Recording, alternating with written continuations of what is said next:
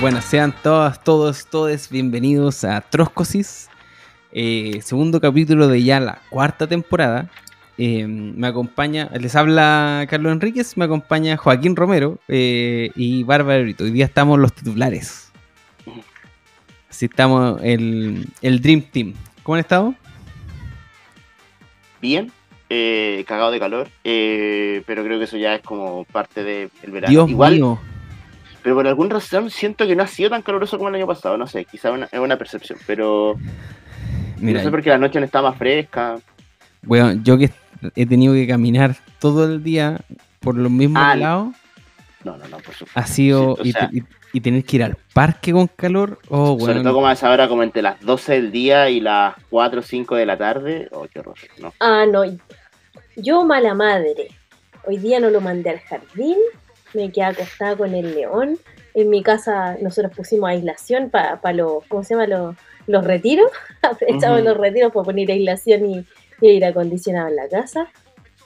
Y un- me quedo el día con el león hay una. encerrada. Esto, esto- esto Tele. es muy random. Hay una planta que se llama mala madre, ¿cierto? Sí, muy Eh, random, mi idea. Sí, pero que me, me surgió así como, ¿por qué se llama mala madre esa wea? No sé. Bueno, ahí quizás alguno de nuestros audio escucha no, nos podrá contar. Sa- sabrá más de botánica que nosotros. Imagínate tener. Aquí dice que eh, sí, eh, Estas es, una, es planta común, por lo que estoy viendo aquí como en internet, en una búsqueda muy al peo en Google. Yo me acuerdo cuando vine a San Bernardo había de esta planta, es como una planta Cacha. muy, Cacha, aprendiendo de botánica con Como la verdad. Es como de jardinería. Como para Sí. No, ha sido un día, un día súper acá durísimo, sobre todo con estas cosas chicas que tienen como una energía infinita.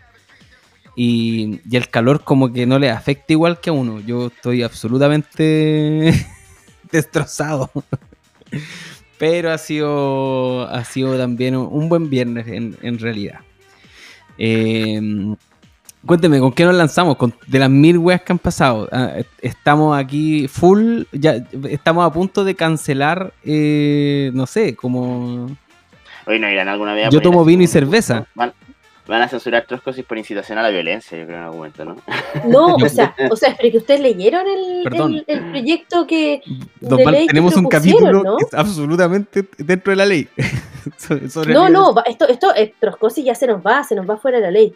Yo no leí el ese proyecto de O sea, ley. yo lo leí y dice, y dice que en realidad se prohíbe eh, formas de expresión como cultural, pública, financiadas por el Estado o al interior de eventos masivos, pero no solamente que estén como relacionadas o, o que hagan apología al narco, sino que a la violencia en general, ustedes saben que pa- pa- eh, eso da para mucho, eh, pero no al terrorismo, ustedes también saben que eso da para mucho, o sea, ya que, que le sigan diciendo a los palestinos que son terroristas, ya me parece que, o sea, incluso son capaces de crear relatos en donde las víctimas son eh, lo- los malos de la película, ¿cachai? Claro. Entonces, bueno, eh, es, es, es un, creo que es un proyecto de ley digno del el oscurantismo de la dictadura de los 80 y al tono con mi ley. O sea, el apagón cultural que se discute respecto a,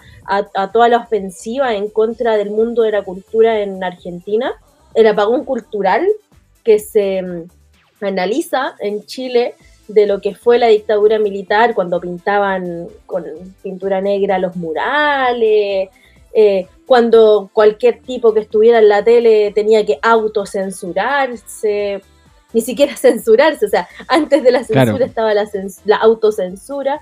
Bueno, este proyecto eh, es, es digno de, de esa época, ahora evidentemente el contexto es totalmente distinto y hay que ver hasta dónde eh, algo así puede no solo eh, ser aprobado, sino que eh, calar, porque uno puede decir ya, sí, hay, hay un momento político que, que permite y que ha generado la igual, igual yo esta película el ya me la vi. Ya vi al Frente Amplio diciendo que están en contra de esta ley. Después, en dos meses más, se mandan una cagada, eh, quedan medios débiles y el contexto, no sé, pues bueno, ya me imagino que ya se hizo convocatorias para que hubiera como estas marchas antimigrantes donde quemaron los coches de las guaguas el, el 2021, ahora que se usaban por todo el país. Y ahí los hueones cagados de miedo e incapaces de, de tener una sola discusión lo aprueban todo. Entonces esa weá ya Igual yo creo. me la imagino o sea, absolutamente. Sí, yo creo que. mm, Igual es que la cultura narco eh, eh, es como. Igual es medio difícil que ese tipo de cosas puedan prosperar, porque igual el, el, eh, la penetración en la población de esos géneros musicales ya es muy potente, y más encima lo único que logran con esto. O sea, para mí me recuerda cuando en, en los 90 la Iglesia Católica prohibió Iron Maiden. Sí, si no me Sí. equivoco. Eh, o en su momento cuando el arzobispado de Santiago salía como a condenar el reggaetón, ¿cachai? El 2004, 2006 con la gasolina hay declaraciones del arzobispado condenando como eh, esta música en el fondo que provoca como pasiones como la- eh, incita a las bajas pasiones y a la ofensa al pudor en la juventud, ¿cachai? Ahí, y Ah, tuvo no tenía ni idea, weón. No tenía ni tuvo- idea de lo que se les venía. no, no tenían idea de lo que se les venía. En última instancia, las plazas terminaron desbordadas de cabros chicos comiéndose, y de género dudoso, ¿cachai? O sea, toda una cuestión así bien, eh, un poco que, form- que formó la fisonomía de la juventud que hoy. Entonces, eh, el problema de la columna de mayor en última instancia, creo yo, eh, y, y de ese ángulo de la crítica, a pesar de todo lo, todo lo que se le pueden alusar, ¿no? Es que en última instancia aborda el problema del narcotráfico desde una arista, por un lado, superficial, que es como las manifestaciones culturales y, y- y de cómo esto como configura el género urbano como no sé, la forma de vida de la juventud, ¿cachai? Además de que en última instancia es una forma de estigmatizar a la juventud, Claro. eh, que bueno, más encima con trabajos precarios, teniendo que estudiar como endeudado, puta, se quiere fumar un pito y se pone unos correos tumbados, ¿cachai? En el Parque Almagro, ¿cachai? Entonces como que no, es otra incitación al, al narcotráfico y a la drogadicción. Y en última Igual- instancia lo único, lo único que va a lograr es que la weá se escuche más también, ¿cachai? Entonces, No, claro, claro, la Cruz Valenzuela decía algo muy chistoso en, el- en- en el programa de Radio La Clave, que decía, Sí. bueno, el lunes, después de que Peso Pluma, o sea, cu- cuando, vuelva, cuando volvamos el lunes a clase, todos los niños en los colegios, ¿qui- qui- ¿quién va a ser el más bacán, cachai? ¿El que escuchó a, Peso Pluma y el que escuchó como el disco prohibido de Peso Pluma? ¿O el más bacán va a ser en realidad, no sé, pues no, mi mamá me dijo que, que no, Peso no Pluma porque escuchar eso. O me sea, lo dijo mayor. Claro, y no, me lo dijo Mayor. Pero aparte que Mayor tiene, no sé por qué se, no siempre tiene ese tono, pero en esta discusión tiene un tono particularmente insoportable del deber ser, de lo que Sí. es correcto y lo que no, desde la academia además, que porque nosotros no, nos- no nos hemos metido como en contenido, ¿cachai? Sí, contextualicemos, yo creo. Pero uno sabe Dale, dale, dale. Claro, pero, pero, pero para hacer la idea, porque para poder eh, meterse en el contenido del problema, o sea, no, no es suficiente. Tenéis que necesariamente agarrar elementos como aledaños, ¿cachai? Por ejemplo, cómo la juventud puede efectivamente eh, adherir a críticas que pueden ser totalmente válidas respecto, por ejemplo, a manifestaciones que estén relacionadas, asociadas en una canción en, eh, o, en un como en una parte acotada de la producción musical de un artista, cómo, cómo la juventud puede, por ejemplo, agarrar un texto, criticarlo, eh, como ver la profundidad, pero, pero ese, el cómo, supera totalmente la discusión dura del contenido. Y entonces, pero Mayor lo que hace es como cu- cuestionamiento del contenido y se va al toque a la sanción, ¿cachai? Claro. Pero, pero eso es de ABC, po, de ABC respecto a cómo educar también, po. Yo creo que hay, hay- et- et- esta es una discusión, creo, creo yo, extraordinaria, porque cada, cada vez que las discusiones sobre el arte se toman en la agenda pública, eh, como que surgen como una especie de enjambre de, de debates, cada uno creo que yo eh, igual de válido que el otro, pero que empiecen a, eh, empiezan a perder como los focos de, de las discusiones y se empiezan a mezclar cosas. Por ejemplo, la música urbana. La música urbana es un, es un no es un género. ¿ya? Eh, hay, hay muchas veces que en la industria musical, cuando surge algo nuevo, se le dice como nueva música. Ya pasó mucho, por ejemplo, en los 2000 con un género que fue muy famoso, que es el nu metal. ¿ya? Eh, Korn, eh, System of a Down fueron considerados nu metal, pero también Tool, eh, puta Pantera fue nu metal, porque nu metal era como una, digamos, una choreza eh, de nombre de new metal, metal nuevo nomás. Entonces no es, un, no es un género, no estáis definiendo musicalmente nada, por eso ese género después se empezó a llamar agrometal. ¿ya? Porque eso fue la, fue la definición que usaron sus mismos artistas para definirse en contraste con otros, con otros subgéneros. El, con la música urbana eh, sucede algo parecido. La música urbana no es específicamente eh, géneros como el tumbao, como el dembow, ¿cachai? Como, no sé, el trap, el reggaetón, el hip hop. Es como se engloba, eh, digamos así, una, una escena más que un, que una, un estilo musical. Entonces la discusión musical, que es básicamente donde ataca mayor, o sea, la letra, la música, el mundo cultural, eh, solamente afecta esa crítica al espacio, porque la música urbana es un espacio, no es un género, no es la música. Pero también ataca el financiamiento mayor. Mayor ataca también el, financiamiento, el, supuesto como financiamiento eh, de, o, como una canción a pedido que habría tenido en el fondo, eh, Pluma por parte del cartel de, de Sinaloa. De, de Jalisco, de Jalisco. Bueno, el, punto creo yo de, por qué menciono como estas como que estas discusiones como que se empiezan como a enjambrar. Porque finalmente lo que hace Mayol, que donde yo sí creo que tiene un punto, es, eh, es asumir responsabilidades al artista peso pluma.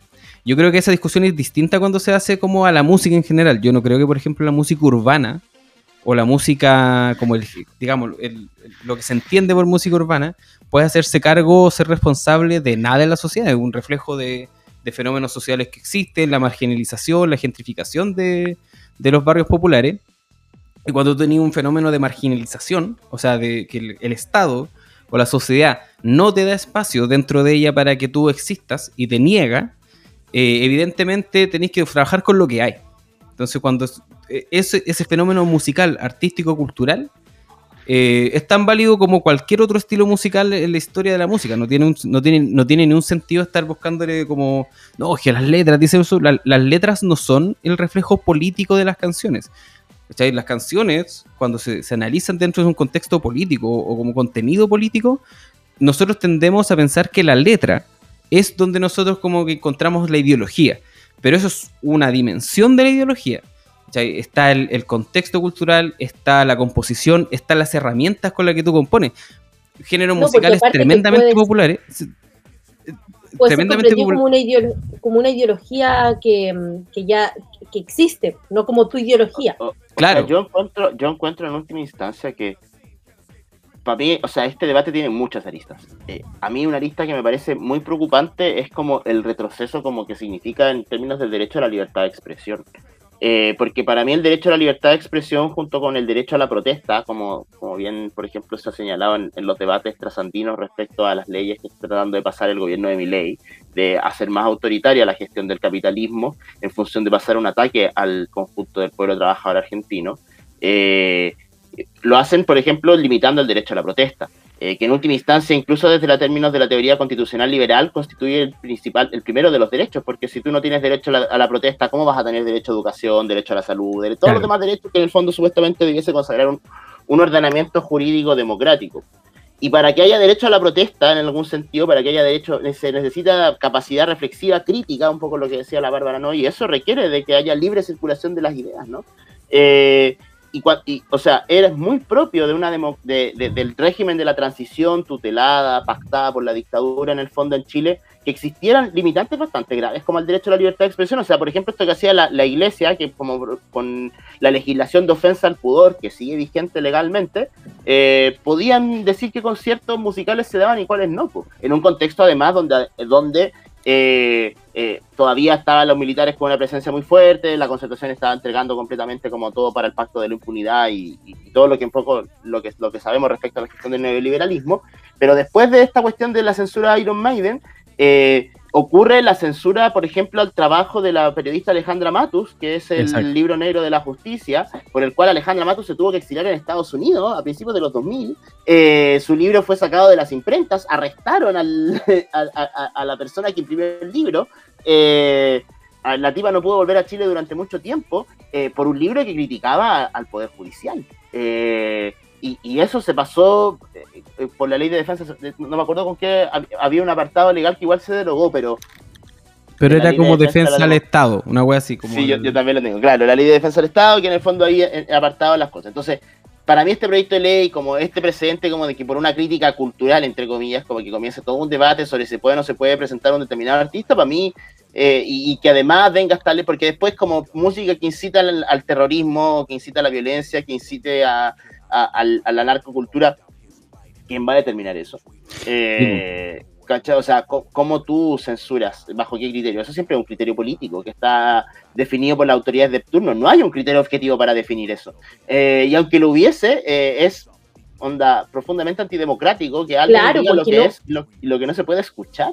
no, porque, porque además como que no, no, es como que esté explícito, o sea, nosotros no vamos a ir a ver el Festival de Viña Peso Pluma haciendo una apología al narco, ¿cachai? Tú vas a ver un artista que a esta altura ya tiene más pop que, los orígenes de, la producción musical de Peso Pluma, ¿cachai? En última instancia, la, discusión es superficial porque, eh, porque efectivamente hablemos de la cultura narco, pues, ¿cachai? ¿Qué es la cultura narco? En última instancia, es lo que se engloba. Es la cultura como el individualismo excesivo, es la cultura de, eh, del amor, del fetichismo desenfrenado por el dinero, o sea, eh, una... una em, por el consumo de, determinados bienes de lujo, por una vida de excesos, carretes, ¿cachai? O sea, eh, una vida que a la juventud le parece atractiva porque obviamente le parece atractivo en un contexto en el que tienes una deserción escolar bastante grande y que se está ampliando todos los años, que el mercado laboral no ofrece realmente oportunidades para que los jóvenes salgan de la pobreza y el sistema educativo menos, como se vio en la última, en la última PAES. Eh, y en última instancia, además, estamos en una sociedad que promueve el consumo desenfrenado de bienes, de, bienes y servicios que no se pueden obtener con un sueldo normal, salvo que tú seas endeudándote y esclavizándote. Entonces, en algún punto de la cultura narco es la sustanciación del ideal como burgués, por decirlo así, el individualismo burgués, eh, al acceso como de las masas populares. ¿cachai? En el fondo, el narco, el narco tiene este elemento demagógico, porque es alguien que en el fondo logra romper como las trabas del sistema, entre comillas, de manera, por supuesto, al mismo tiempo todos sabemos que los narcotraficantes en realidad son burgueses, ¿cachai? Son empresarios, que, tienen una enorme cantidad de trabajadores sin contrato de trabajo, eh, que, mueven una cantidad enorme de dinero sin tributar, y por qué entonces la derecha se niega que se legalice la el narcotráfico, bueno, porque a la derecha le gustan los, empresarios que no pagan impuestos, ¿cachai? Y que no tienen a sus trabajadores contratados, o sea, son además valores que comparten. Eh, por eso no quieren legalizar, por eso no quieren que esa plata pague impuestos, ¿cachai? Por eso no quieren, como en el fondo, que todos esos trabajadores que están como esclavos de los narcos no tengan contrato de trabajo, porque además, eh, secretamente es el régimen que les gustaría aplicar como a toda la economía, ¿cachai? Entonces, eh, entonces hay una cantidad de hipocresía y demagogia muy grande que, bueno, además Bárbara y todos los compañeros de Sinfiltro han estado ahí en primera línea dando cara contra esos argumentos eh, y sus exponentes más... Cada día más mono ahí los fachos en Sinfiltro. Yo, yo antes... O antes, sea, el bala por bala ya fue. sí, pero, pero una, era una weá casi como que ya ni te podía enojar. Porque antes yo creo que igual en algún momento los fachos de Sin Filtro enarbolaban argumentos, tenía un peso ideológico. Cuando sale una huevona hablando de, de, como dijo la pistola en la cabeza por pistola en la cabeza, es como, amiga, mírate al espejo y piensa antes de las palabras que te ponía en la boca porque tú no eres del estrato social que puede decir ese tipo de amenazas. No se, no se ve real, es como la huevona diciendo que tenéis, tengo calle. ¿Cachai? Como no, no lo hagáis. Se, se ve feo, no, es una performance así pésima, ¿cachai? Como que se ve falsa, se ve impostada, titubea al decirla, horrible, ¿cachai? Entonces, no, no tienen como el... hoy, día creo que, que precisamente están entrando como en una crisis de tanto de identidad como de profundidad, precisamente lo que decía el juego. Eh, yo creo que respecto a, lo, a, la columna, ¿cachai? Como de, de Mayor, de por qué les, le concedo un punto. Porque yo creo que la música tampoco es eh, ni, ni, el arte ni la cultura. Por lo general, eh, hay una percepción que es como es parte como una expresión humana. Y esto es algo que se discute mucho desde el arte y desde los trabajadores del arte y la cultura, porque el, el, arte no es una expresión, no es como un derecho que tú tenías así como de, ah, voy a ser artista. El arte es un trabajo, el arte es un arma ideológica el, arte tiene consecuencias, eh, tiene, tiene, peso político, tiene materialismo, tiene una capacidad tanto de construir como de destruir. Es un arma. Como tú a través del arte podés justificar los peores crímenes de la humanidad de la manera más sencilla posible. Esa es la gracia del arte. Si uno ve la propaganda nazi o la misma propaganda que hoy día está viendo Israel, eso es un arte. No se le puede quitar el, el rótulo de arte solamente porque no nos gusta. El arte está hecho, en tiene una función ideológica tremenda y por lo tanto no es ajeno a críticas. Cuando, cuando, cuando la columna de Mayor ataca individualmente, porque el buen inteligente, eso sí, en, en, decirlo, que es a peso pluma, eh, y le, le, añade de que tiene un eh, trabajo con, con, narcotráfico, que a propósito, el término ya como que narcotráfico es tan amplio que involucra desde el que está vendiendo pitos, weón, en una plaza, hasta weones que están así como manejando millones, lo que decía el juego, millones de, pesos sin tributar con esclavos humanos, ¿cachai? Como que la hoy día esos, términos tipo narcocultura pierden peso político de la población precisamente porque no hay una contraparte o no hay una alternativa, eh, digámoslo así, de camino de vida en las cuales la juventud puedan, puedan alcanzarse. Entonces, hoy día, ¿de qué, cuál, es el, ¿cuál es la propuesta que puede discutirle a un joven pobre que, que, a decir, no, estudia, ponte a trabajar, endeudate para que después tengáis una casa. Bueno, nada de eso funciona. Ni, ni endeudándote vaya a tener buena educación, ni educándote vaya a tener un derecho a la casa, ¿cachai? Ni incluso eh, endeudándote, bueno, y arrendando vaya a tener derecho a una vida digna porque probablemente a la menor crisis vaya a caer para abajo. Obviamente que la opción del crimen organizado, creo yo que es mejor término, eh, va a ser mucho más atractiva. En lo musical es lo mismo, ¿cachai? Cuando tú tenías una expresión tan popular como la de lo que se, denomina música urbana, es que claramente tampoco hay opciones, ¿cachai? Tú no estáis dando como... Tú, uno puede ser crítico con, con, los géneros musicales, uno puede ser crítico con los mensajes que se dan. Es más, uno tiene que ser crítico con los mensajes que se dan. Pero uno no puede caer en el reduccionismo de que el mensaje por sí solo es lo que genera los cambios culturales que, tú acusas. No, son, los cambios, son el mensaje cultural y la ausencia de alternativas, y eso es total responsabilidad del, del Estado, del empresario, del sistema, lo que genera lo, ese, lo que genera la llegada de la narcocultura o del crimen organizado dentro de la, del, de Eso es lo que generó la normalización. No es el mensaje de la canción. Es que el mensaje de la canción pega muy fuerte cuando hay una crisis de la puta madre en donde no podía acceder a nada más. Claro, yo, pero, pero mi punto es precisamente cómo eh, esta denuncia que hace Mayor, con, que, se salta todos los pasos en el sentido de que va desde identificar la relación de peso pluma con el narco a la sanción inmediata que de bajarlo de Viña del Mar, no hay entre medio una elaboración o una búsqueda de que el que está escuchando Peso Pluma haga por sí mismo una crítica a la manifestación artística que se está presentando, ¿cachai? No hay eso. De hecho, todo lo que, lo que es la cultura de la cancelación es precisamente coartar la posibilidad de que se genere un pensamiento crítico. Porque cuando tú llegas y censuras eh, cualquier tipo de manifestación artística, tú estás evitando el enfrentamiento argumentativo, por ejemplo. Y eso es súper peligroso, es súper peligroso en el sentido de que la única forma de educar críticamente, educarnos eh, incluso a nosotros mismos, ¿cachai? Eh, críticamente, en un pensamiento crítico, eh, es, es debatiendo, es debatiendo ideas, ¿cachai? No, no, eso no sale de la nada. No, uno, uno o sea, hasta leer, hasta leer un libro en tu casa solo, tú te estás enfrentando a ideas de otro, ¿cachai? Pero cuando te impiden, cuando te queman los libros en la dictadura, cuando te tapan los murales, cuando bajan artistas, ¿cachai?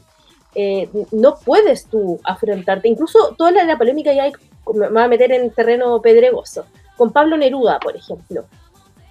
Antes de llegar a la conclusión de que era un tipo machista y qué sé yo, todas tuvimos que leer a Pablo Neruda. O sea, primero accedimos. Se elaboró un, pensamiento propio. Ahora, yo, por ejemplo, ese pensamiento propio, no estoy a favor de, de, coartar ese pensamiento a las nuevas generaciones. Entonces, sacarlo, por ejemplo, de la academia y censurar, porque fue precisamente ese enfrentamiento que tuvo, por ejemplo, nuestra generación, la que nos permitió cuestionarlo, ¿cachai? Eh, si nosotros llegamos y, empezamos a censurar, bueno, y ahora, bueno, claro, eh, que, porque el, problema, claro, es es súper profundo. Y es para qué lado está remando Mayor con esto, ¿cachai? Yo creo que es muy... Dale, dale. Dale, dale. No, no, termina ahora, termina. Es que te- te- No, me quedo con la pregunta. ¿Para dónde está? Ah, ¿Para dónde está yo creo que-? Mira, yo creo que, bueno, podemos hacerle muchas críticas a su columna, a, a- a la posición en términos como más generales, pero yo personalmente creo que Mayor se está prestando para este juego por dos cosas. Uno, Mayor igual es un actor político que en el fondo, bueno, además ha tenido candidaturas presidenciales. Yo creo que una persona que igual está esperando encontrar su espacio nuevamente. Eh, por algo también tiene toda la intervención ofensiva, ofensiva que tiene. Tiene una asociación con la radio Bio Bio, con Mochati, que es uno de sus principales patrocinantes, que siempre lo utiliza Sí. como fuente, que siempre lo invita, que además replica el mismo discurso de Mochati. O sea, Mochati sacó una editorial en la semana pasada como de Ay, como casi Sí, la. Como bueno, casi que la, la- la república está como hundiéndose porque la gente Se acabó la marihuana. república. Y Eh, por el narco, y por el claro. narco, y, Y como yo este creo- debate y la legalización y de la yo marihuana. creo que Mayor se yo creo que Mayor lee que hay algún tipo de espacio a la de izquierda a la derecha, así como nosotros decimos que hay un espacio a la izquierda del gobierno del Frente Amplio, eh, yo creo que Mayor piensa que hay un espacio del progresismo a la izquierda a la derecha del Frente Amplio. en Sí. algún punto, eh, que coquetea con el centro. Entonces yo creo que la operación es buscar armar al- a- algún, algún aparato por ahí, no, como soy de izquierda y progresista, pero estoy en contra del narcotráfico. Entonces como que yo creo que para mí es un juego que tiene como que ver más de cálculo político que de nada, más que estamos en año elecciones, ¿cachai? Eh, Bueno, creo- de algo quiere, de al- en algo quieren influir también esas o sea, yo creo que la, la pregunta que le hace, hace Bárbara, Bárbara tiene una respuesta súper súper concreta. Mayol busca cagar la candidatura de Ripamonti, si eso es. ¿Cachai? Porque hay que eh, agregar contexto.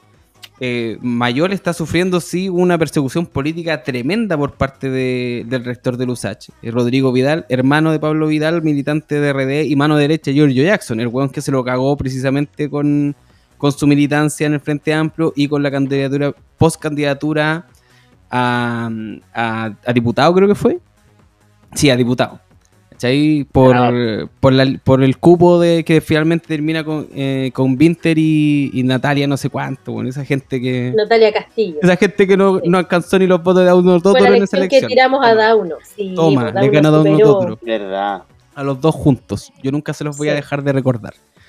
Y eh, entonces, claramente, yo creo que, el- que el- que el- que la tesis de Mayol, eh, de nuevo, es, es- pone un tema. Claramente hay, un, hay una sensibilidad popular dentro del tema, por- dentro de este tema porque si no, no tampoco, hay- tampoco explica la masividad que tuvo el tema a nivel país, a nivel de las lecturas de columna y a nivel de, alcance internacional. O sea, esto es la idea de que el crimen organizado ¿cachai? está eh, ejerciendo acciones políticas y acciones ideológicas para tener estados apartes del de los estados de los países en donde eh, la dominación territorial a través de la violencia como que le quita el, encierra a las personas eh, yo creo que sí, sí, sí tiene al menos una sensibilidad popular que no es necesariamente conservadora. O sea, sí, sí yo creo que hay, que hay mucho, hay mucha familia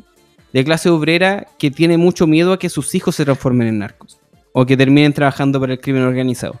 Yo sí creo que hay mucha sensibilidad a que esos hijos eh, se entregan a la vida de la, plata, weón, de, las prostitutas y de los lujos para morir jóvenes, que finalmente lo que ataca a Mayor que son las letras, que, es este reclu- reclutamiento por soldados narcos que hay en, las letras de, de Peso Pluma.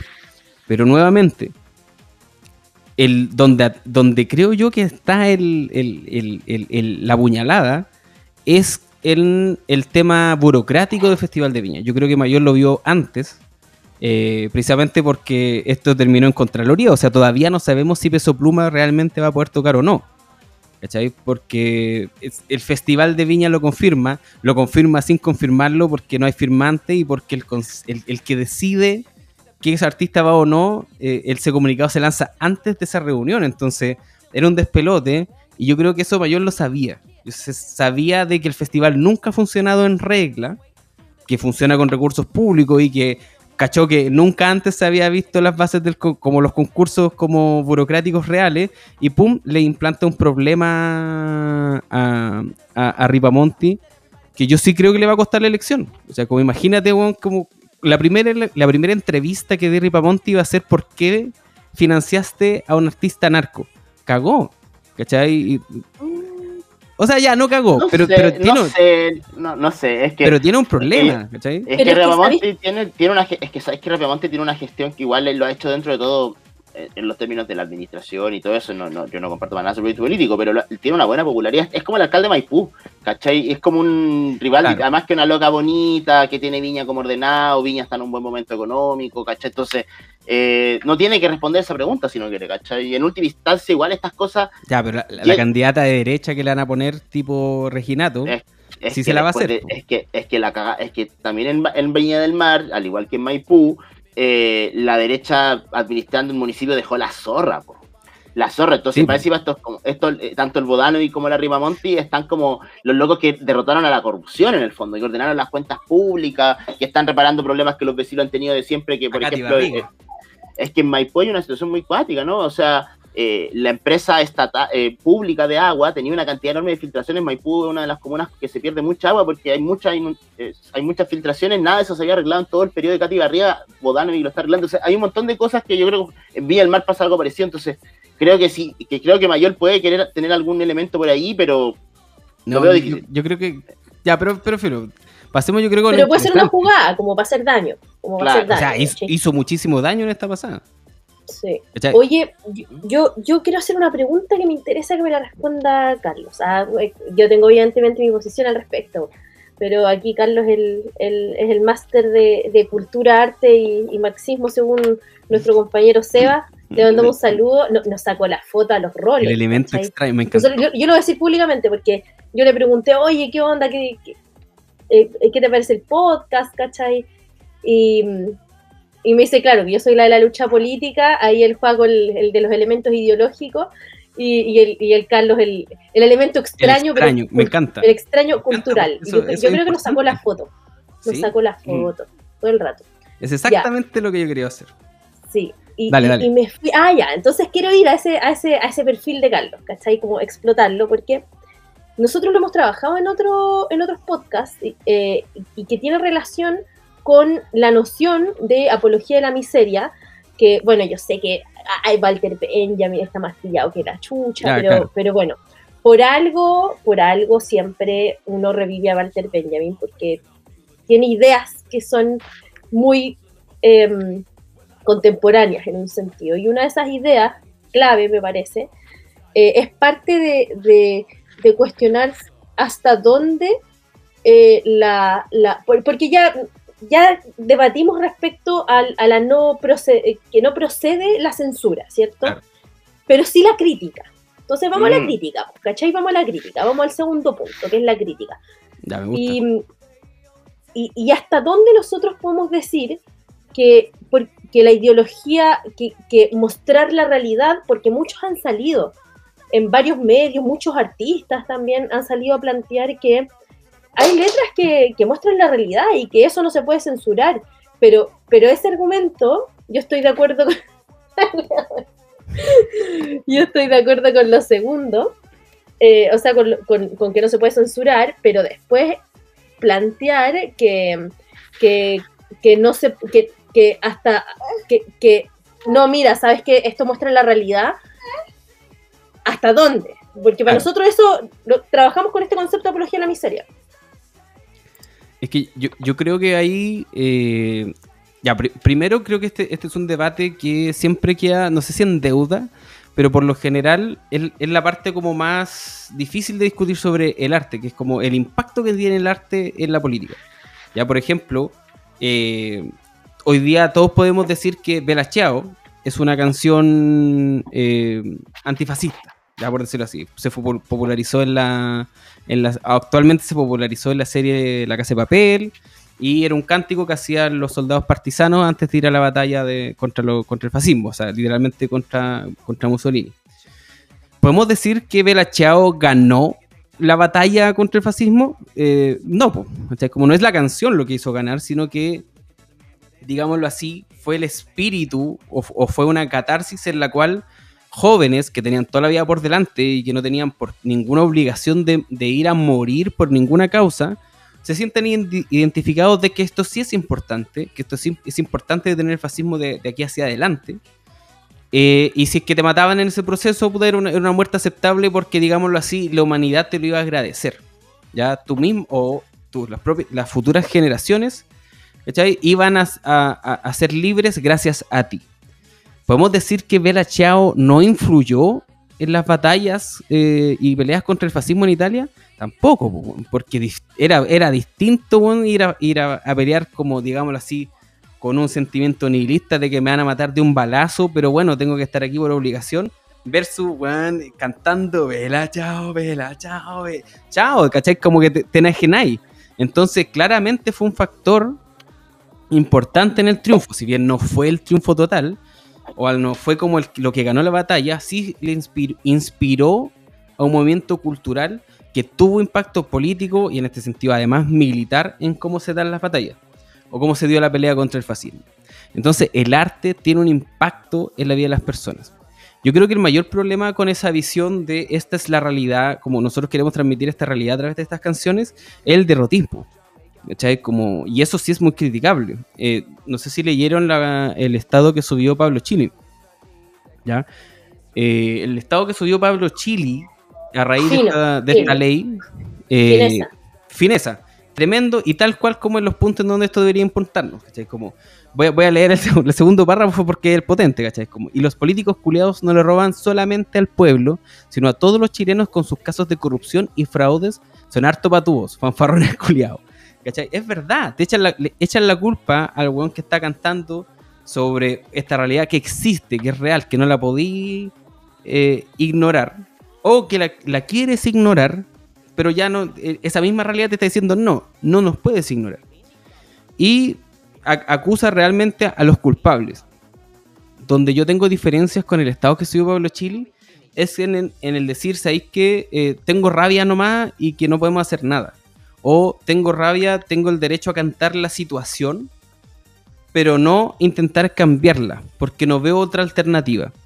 Creo que ese es el punto en donde sí podemos ser muy críticos, ¿cachai? Porque la alterna eh, rendirse ante lo, ¿cachai? Ante la realidad de que, bueno, la realidad es capitalista y, y el narco ya entró, y estos estados paralelos burgueses, eh, digámoslo así, el ala, el ala armada del, el ala armada popular por de la, de la burguesía empresarial, la misma que, acusa Pablo Chile que está ahora en las poblaciones, o sea, el que, que acusa desde los militares, desde los pacos, desde los empresarios y los políticos, eh, expresada en lo popular. No podemos simplemente decir como, bueno, sigamos cantando, o sea, podemos decirlo, pero la crítica creo yo está en decir, eh, no, po, no podemos solamente aceptar las condiciones que nos ponen, sino intentar cambiarla. La, la raíz de tanto la filosofía, de nuestra filosofía y del arte, tiene que ser las, las alternativas al cambio y no rendirse al hecho consumado. No, claro, ahí, claro. hay o una, sea, ahí está la es- crítica, ahí está la parte donde tú Claro. puedes decir como, como, ya, o sea, como, esto es, es to- como, la denuncia es completamente cierta y es completamente válida. ¿Dónde está la alternativa? ¿Qué creamos? ¿Cachai? ¿Qué construimos para que esta realidad, charcha, penca, donde cabros se están muriendo, weón, casi, puta, hoy eh, eh, se están muriendo así como 12, al- 12 cada cuatro días, ¿cachai? Como en, en- en- en hechos de violencia que, que nacen desde las, desde las grietas del sistema, desde las grietas creadas, impuestas por el propio sistema capitalista, ¿cómo lo cambiamos? ¿Cachai? claro. el que no está reflejado, por ejemplo, en el arte o en la música, merece crítica pues, también. Es que yo pensaba en realidad en que cuando, cuando, cuando se habla de, de, Pablo Chile, por ejemplo, o de Peso Pluma, o todos estos cantos como de- de- del género urbano, eh, ¿hasta dónde puede caber esa crítica de la apología a la miseria en el sentido de que no, no solamente se trata de replicar la realidad tal cual es, sino que además a través de, de ciertas técnicas o recursos de embellecimiento, por ejemplo, lo que se hace es reafirmarla y dar una visión ilusoria en quien está escuchando de, de lo que es esa realidad. Entonces se idealiza. Y eso es muy propio eh, de- del arte burgués, por ejemplo, que te lleva Sí. precisamente a no cuestionarlo y a no transformarlo. Pero yo creo que, que, por ejemplo, la, la música de Pablo Chili es muy...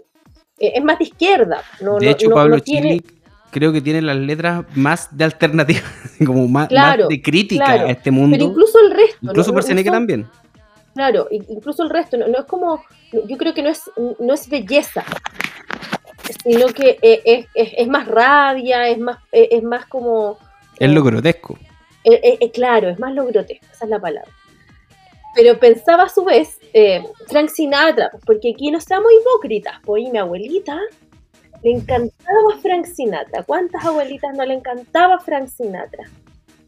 O sea, la mafia italiana, pues, ¿cachai? Sí, pero, pero nacido en la mafia ital- italiana, criado en la mafia italiana y tocaba para la mafia italiana Promovía la mafia italiana. Es- promovía la mafia, la mafia italiana, pero ahí métale que yo creo que todos estos burgueses que están hoy día tratando de censurar desde el libro hasta todos los fachos, ponen ahí el CD de Frank Sinatra, ¿cachai? Había que Pues, preguntarle, ¿les gusta. Frank Sinatra? Claro, o sea- pero, pero, pero pueden tener un punto, que claro, que eso no promueve hoy la, porque la, la narcocultura, porque era otro momento político, qué sé yo qué.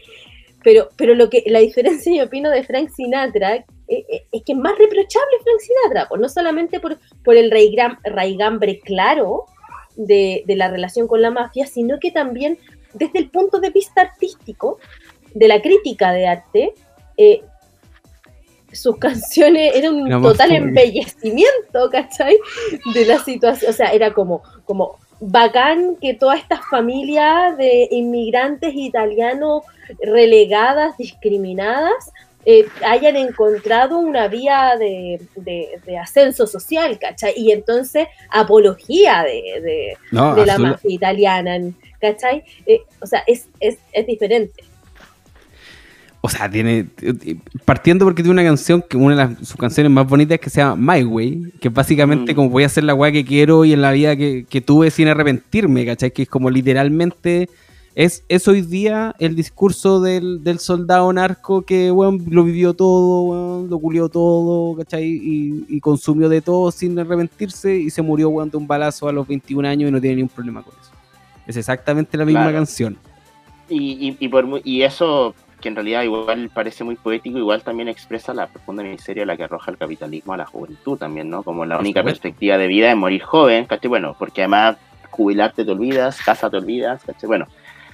Eh, y Frank Sinatra, por supuesto, yo creo que no hay que dejar de escucharlo por lo demás. Eh, No, pero no hay que dejar de escuchar No, para nada. como A mí nada. también me como gusta, nada. a mí también me gusta. Ay, bueno, o sea, a mí, por ejemplo, después- Peso- o sea, a mí Peso Pluma no me toma nada, ¿cachai? Pero encuentro que, es que de verdad a mí esto me recuerda como flashbacks de los 90, como de cuando la iglesia católica censuraba como hueones, ¿cachai? Como que me parece, o- a mí me parece un paso atrás como incluso en la democracia, ¿cachai? Sí. Como, Bueno, cabros, se viene la censura Sí. de otros cosas, porque, porque ahí vamos a leer el, proyecto de ley de la derecha que No, nos van a sacar una columna primero. Claro, o sea, Mayol, Mayor, por favor. no somos tan importantes. Es- no esos tres hueones no saben nada de arte. no saben nada de cultura. Eh, bueno, el punto fuerte que tiene el loco sí es que esto se hace con fondos públicos. Yo creo que ese, Es que ese es un debate puta, es que ese, ese punto tiene un tiene tiene ahí pero mira, ese punto ese punto es, es duro porque creo que es al menos válido. Ojo, válido, no creo que tenga razón, pero que sí tiene cierta validez de que la sociedad en su conjunto y en las instituciones que la construyen discuta qué amerita ser financiado y qué no. ¿Cachai? Como hoy día, por que- ejemplo, mira, les doy dos ejemplos como claros. Los fond- hoy día lo- lo- los que tuvimos que, weón, trabajar paloyo, weón, en la weá de los fondart, porque yo llevo dos años que de mi vida eh, trabajando, weón, hasta altas horas de la noche por haber sacado ese cómic reguleado, donde nos pasaban a dos personas cinco palos, tuvimos que ver como dos proyectos, no uno, dos. ¿Cachai? Que es del weón que puso la piedra enfrente del, del Bella Arte y el otro weón hoy día que se puso a rayar los patrimonios, el patrimonio cultural de Valparaíso. Ambos weones financiados con 20 palos. Entonces yo sí creo que hay una discusión que amerita saber, ¿sabéis que en verdad estamos gastando fondos públicos en un weón que tuvo un spray y se pone a rayar, weón, Valparaíso diciendo no más y con unos discursos súper ambiguos y súper weones y el otro cuico culiado, weón, poniendo una piedra con dos rayas enfrente del Bellas Arte? ¿Me estoy Oye, se desató, se desató Carla. Perdón, Jen. Es que, sí, yo- Perdón. yo, yo- lo, lo tir- lo tiré con un qué sé yo, porque creo que creo que ese es el, ese es el giro a, este- a ese, a ese argumento. Perdón, como pero es que- weón. Tanto le preocupan los fondos públicos con los que se financia supuestamente Peso Pluma y estos güeyes regalan la plata en una cantidad. Regalan la plata sin pensar ni una weá, pues, weón. Bueno, estoy seguro que Irina Caramano se va a ganar el fondar del próximo año, weón. Se lo va a seguro ganar. que le van Sí, weón. esa- Desarmando el poder, intervención artística de ella misma con sus fondos. Oye, no, pero, pero yo otra cosa, una cuestión es, es- es la crítica de Mayol, que está bien construida, si ese es el tema, si por eso fue la cagada, ¿cachai? Sí, pues. Pero la respuesta de TVN no, no agarra el tema No, de los públicos, ¿cachai? No, o sea, de, de hecho, de hecho pasó, ni siquiera agarró el problema del financiamiento. Después el segundo comunicado salieron diciendo el problema de la asociación. Y eso sí que es peligroso, ¿cachai? Sí, es es, como, es más. porque ¿qué? Todo lo vaya a asociar, todo lo podía asociar a, a- a cualquier cosa, ¿cachai? O sea, es interpretable y en el terreno de la interpretación ahí estamos fritos, weón. porque no Es vamos más- a confiar en, en, en la justicia chilena, Sí, pues. en, la- en- en el que, en el que lleva detenido a cabros por CD, como dicen todas las redes sociales, y a Sí. otros estando en contra de, de la prisión preventiva de los hijos de acá. Eso lo desarrollamos en un próximo capítulo. Sí, pues, o sea, TVN, incluso mira, pudiendo aplicar, digamos, una censura por arriba, hubiera sido mucho más válido que los que como los argumentos que escribió. Censura por arriba es que TVN dijera, ¿sabes qué?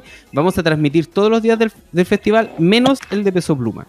Eso podría ser censura, pero digamos que está en los derechos del canal público en, en decidir de manera editorial qué contenido transmite y qué contenidos no, o que no transmite a Peso Pluma, ¿cachai? Pero, bueno, cuando, te- cuando habláis de la asociación y de que... No, no, ahí se perdió. eh, Como que eh, es No, entrar te- directamente a la ley que, que tiró Republicano, que además es bien charcha la weá, pero que puede tener llegada si es que el contexto social lo indica.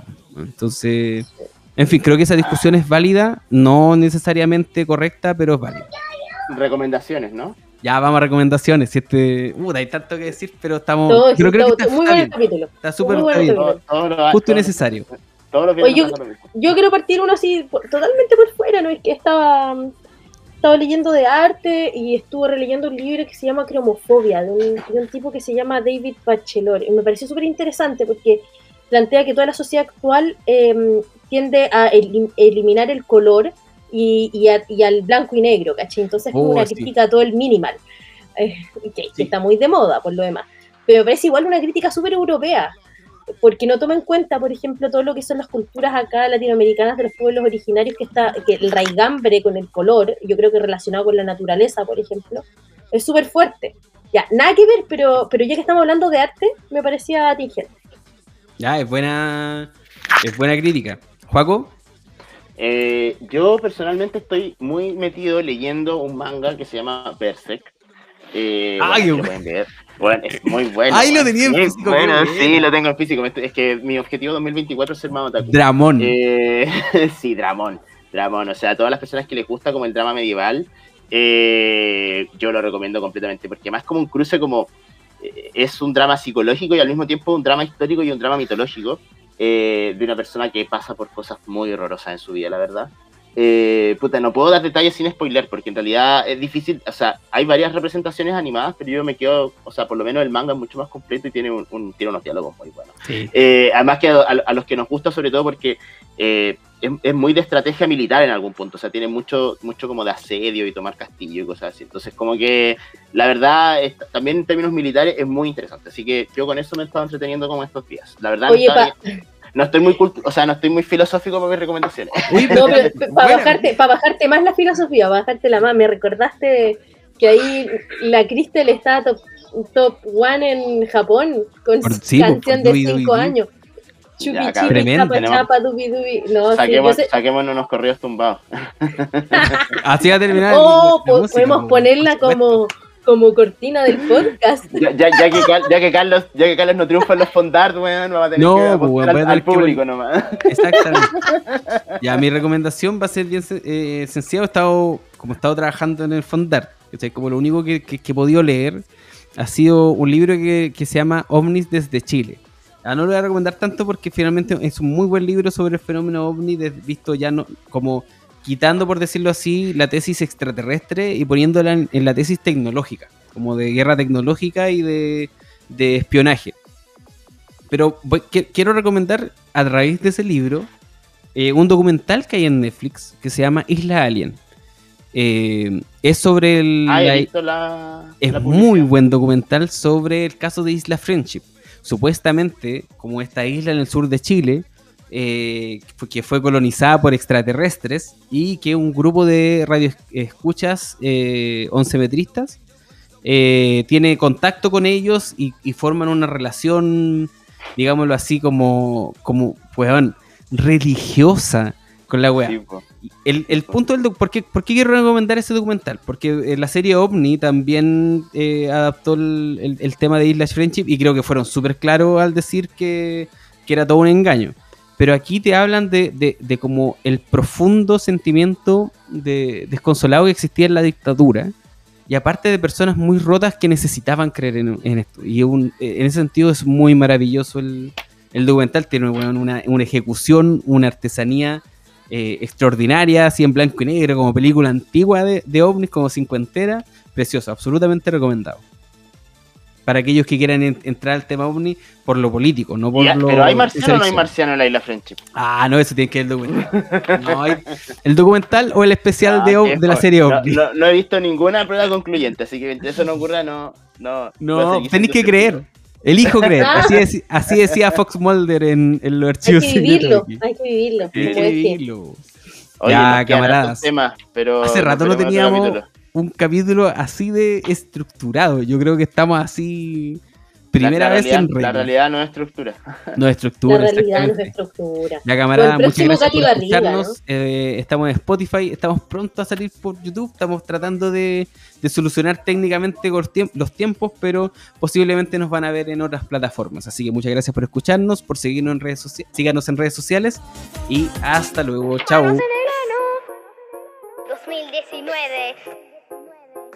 3, 2, 1, Llega el verano y yo me paso la mano. Llega el verano y las manos en el ano. Manito en el culito, manito en la mano. Llega el verano y las manos en el ano. Llega el verano, es sensacional. Llega el verano, espectacular. Llega el verano y las manos en el ano. Son de manos en el ano. Es sensacional, espectacular. Level, sube, sube, sube, sube, sube. Ven mano, ven mano, ya, ya, hermano. Ven mano, ven mano, ya, ya, hermano. Ven mano, ven mano, ya, ya, hermano. Son de manos en el ano. Ven mano, ven mano, ya, ya, hermano. Ven mano, ven mano, ya, ya, hermano. Ven mano, ven mano, ya, ya, hermano. Llega el verano yo me paso la mano. Llega el verano las manos en el ano. Manito en el culito, manito en la mano. Llega el verano y las manos en el ano. Llega el verano, es sensacional. Llega el verano, espectacular. Llega el verano y las manos en el ano.